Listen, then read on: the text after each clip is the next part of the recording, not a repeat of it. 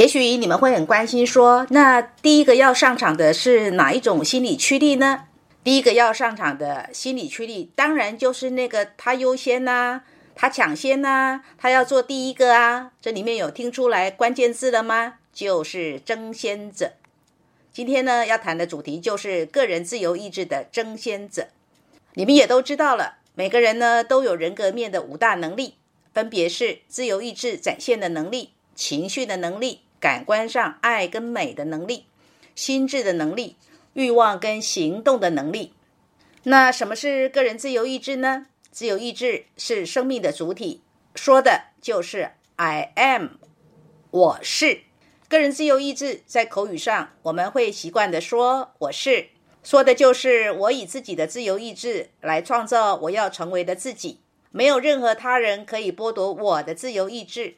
虽然在我的人际关系里，我难免会遇到有人来消费、阻碍、颠覆、渗透或控制我的自由意志，有听出来那个关键吗？那个关键说的就是我要以自己的自由意志来创造我要成为的自己，没有任何他人可以剥夺我的自由意志。一个人的自由意志，既然是一个人决定怎么样创造我自己。成为怎么样的自己，什么样的今日之我、明日之我，所以自由意志会对一个人的外在形象，也就是一个人所呈现出来的外显形象，就有着决定性的影响。然而，这个影响并不是在说一个人的长相或者是外貌，而是一个人给予他人所评价或赏识的那个形象，即便这个评价或赏识是负面的。当珍妮佛在讲一个人的自由意志是争先者，就是在讲一个人决定自己要成为什么样的人，是以争先者的心理驱力来创造自己。仔细听哦，是心理驱力哦。就算有人不了解那个争先者的心理驱力，就是会让他在自由意志的展现上，纯然的以自我为中心，而且会如同孩童般天真的认定。他所要创造的自己就应该大声而且直接的跟这个世界说：“我就是要做我自己呀！”我刚刚说，就算有人不了解争先者这个心理驱力，然而他的自由意志所表现出来的形态，事实上就是争先者的这个心理驱力。如果你问珍妮佛，那争先跟天真有什么关联性呢？相信你会同意，我们都可以在孩童的天真里看见孩童的争先性，也就是。什么都是以他为优先，就是要抢先，就是要做第一个。在这里呢，不妨了解一下什么是争先，什么是抢先，什么是要做第一的那个天真样呢？珍妮佛为了这个特别去查了汉语词典。汉语词典说，天真呢是一个词性形容词，相近的义词是无邪、纯真，反义词是老成。庄子渔父，礼者世俗之所为也。真者，所以受于天也，自然不可易也。故圣人法天贵真，不拘于俗。这里天真说的是不受礼俗拘束的品性。我们的确是可以在孩子的身上看到那个不受礼俗拘束的品性。唐朝王维偶然作诗词里面提到：“陶潜任天真，其性颇单久。”这里天真呢，引申的是单纯。朴实，我们是不是也在孩童的身上看到单纯呢？朴实呢？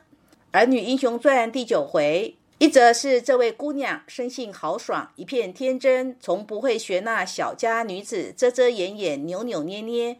这里天真说的是事物的天然性质或本来面目。没有发现小孩子就是他本来是什么样子，就是什么样子啊，就是那个很天然的呈现呢？所以。当一个人的自由意志是争先者这个类型，我们就会在这一类人所呈现的自我形象上，看到就像小孩子一样的不受礼俗的拘束、单纯朴实，以及呢这类人的本来面目就是没有遮掩的、直接的、鲜明的。不过在这里区分一下，当事人是男性还是女性？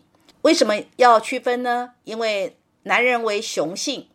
当男人的个人自由意志是争先者，这个心理驱力，跟女人的个人自由意志是争先者，这个心理驱力两相比较，雄性的男人在展现争先者的形象上会更鲜明。那如果你问珍妮佛，为什么男性会比女性容易展现个人自由意志是争先者的外显形象呢？这是因为在生物的特性上，雄性为显为主动，个人的自由意志本来就是显现于外的自我认同的心理驱力的呈现。再加上当这个自我认同的心理驱力又是以争先者的类型来呈现的时候，当然男性就占了生物上的优势性。更何况，目前的人类社会大多是父权社会，在父权社会之下，并不鼓励女性要强出头。社会上的口语为什么不说“男强人”呢？不在“强人”前面加一个“男”字呢？为什么社会不用“男强人”来称呼强势的男人呢？为什么要说强势的女人是女强人呢？为什么要加一个“女”字？是不是觉得女人不应该强势出头呢？或甚至不屑，才会在强人上面刻意加一个“女”字呢？通常这类型的女强人就容易在外显形象上给人一种恰北北、凶悍的感觉。这种凶悍是有对外的攻击性，也会是这类女性在面对外界的时候格外凸显着捍卫自己的本能需要。这个女人在做自己的时候是攻击性比较强的，对于自己要或不要的那个力道是非常明显的，相对不温驯，而不温驯，社会上的人给她的评价就是恰北北、凶悍。当然，这类型的女人都会让社会上的人在看她的时候，觉得这个女人呢就是或这个婆娘呢就是大女人主义。个人自由意志是争先者的好处。是什么呢？是他可以有着鲜明的个人魅力。这类型的男人呢，即使从男人的眼光看过去，会认为这个男人很阳刚。女人在看这类的男人的时候呢，是特别可以看见他的阳刚味呢，在强烈的散发着。在女人的眼中，这类的男人是很 man 的；在男人的眼中，个人自由意志争先者这类型的女人是辣的，是辣椒型的，不管是小辣椒或者是麻辣级的。反正都很辣。有趣的现象是，这一类的人自然会重视头部哦，自然的会认同戴帽子。他们就是很本能的会在形象的塑塑造上，表达出个人自由意志争先者那种想要出头被看见，投射到头部需要强化跟武装的需要。当他们戴上这个能够象征头部的盔甲的时候，除了在造型上加分，更是心理上的个人自由意志的武装可以被强化。所以啊，放眼看过去，百货公司也好，shopping mall 也好，或者是路边的店家，必然有卖帽子的。这是因为人群当中一定有人会戴帽子，帽子也一定有人买。这就是为什么帽子始终会有那么多的款式哦。例如男女通用的运动帽、棒球帽、毛帽，男士专用的爵士帽、军帽，女士们专用的贝雷帽，好多好多好多帽子。区别一下。那人群当中呢，有的人戴帽子，纯粹是为了造型上的修饰跟美化。然而，个人自由意志是争先者的人戴帽子，就是要让自己的自我更被看见，尤其是他的头部要更被看见。事实上，不论男女，只要个人自由意志是争先者，他们最期待的是被外人称作是第一名就对了。用来证明自己是非常杰出的，用来证明自己是非常杰出的，自己理所当然本来就应该是第一名啊！天下之大，舍我其谁呢？你说，如果一个人心理上不是争先者这类型的人，怎么会天真到以为天下之大，只有他应该是抢得第一名呢？那其他的人呢？那其他的人呢？都去撞墙吗？都是落后者吗？就活该输他吗？不过。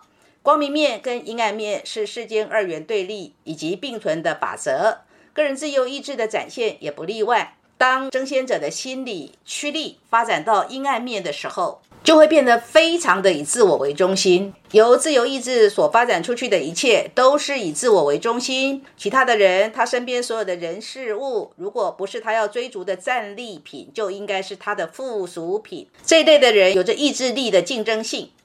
在展现个人的自由意志的时候，是竞争的，是抢先的，是不认输的，毫无悬念的认为自己就是比别人强。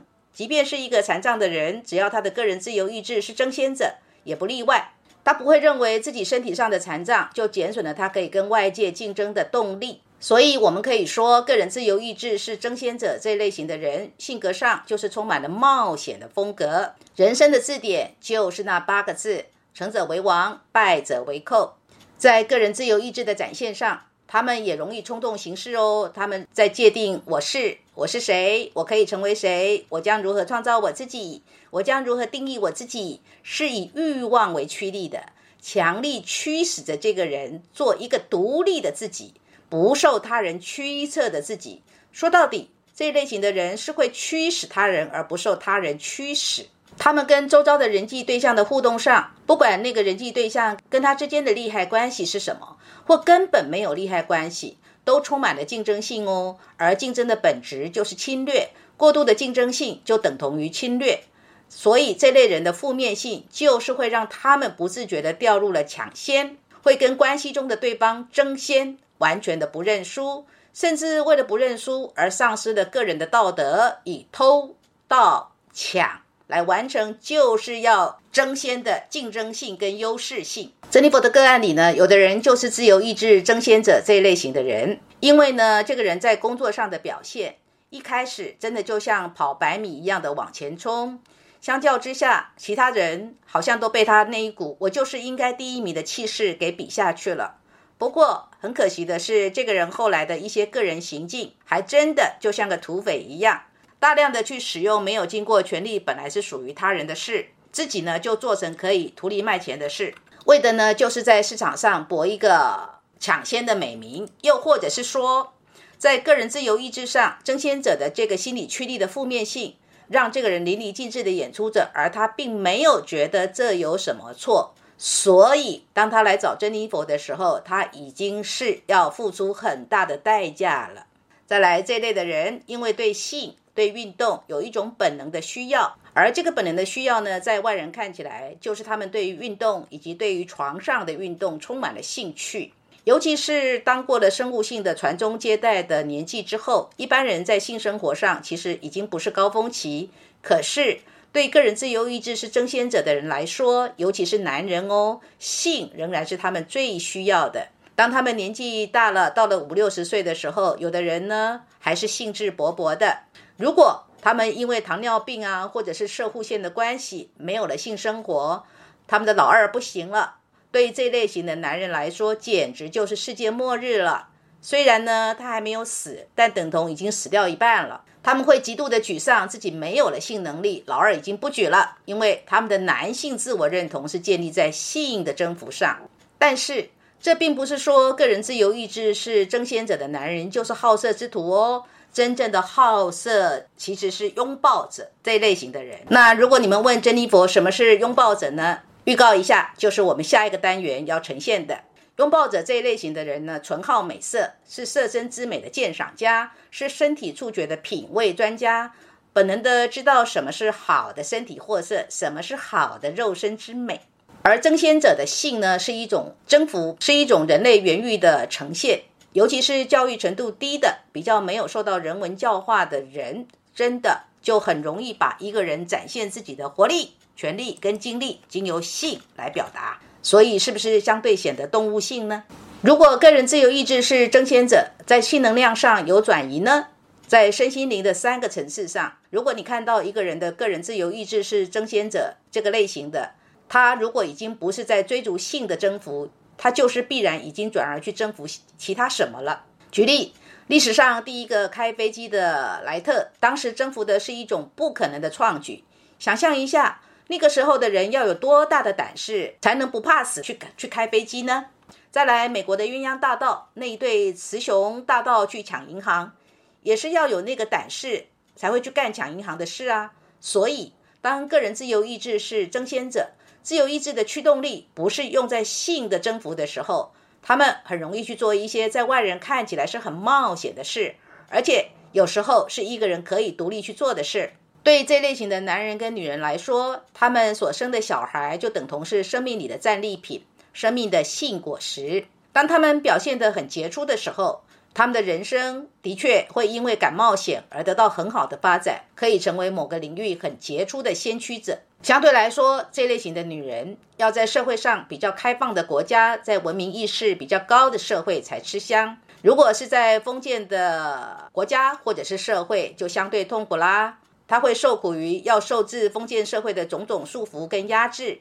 举例，在农村的社会，在闺秀女性要裹小脚的那个封建年代，个人自由意志争先者的女人，注定就是苦于不能做自己哦，就是相对的不利于展现自己哦。在职业上，往往呢，我们是以个人能力的使用来展现在我们所选择的行业上。最佳的是我们的能力的使用能够跟行业的特色相契合。个人自由意志争先者，如果是在带有牵涉到众人的管理、组织的利益以及公众利益的考量，也牵涉到集体权力的操弄，特别是金钱跟权力的利益操弄的行业，这类人的能力呢，虽然说直接敢冲敢撞，相对的呢会比较吃亏哦。有些时候甚至连自己是怎么样轰轰烈烈的阵亡都不知道哦。这类的人呢的缺点，有时候就是冲动、一意孤行、讨厌别人阻挡他，或者是欺负他。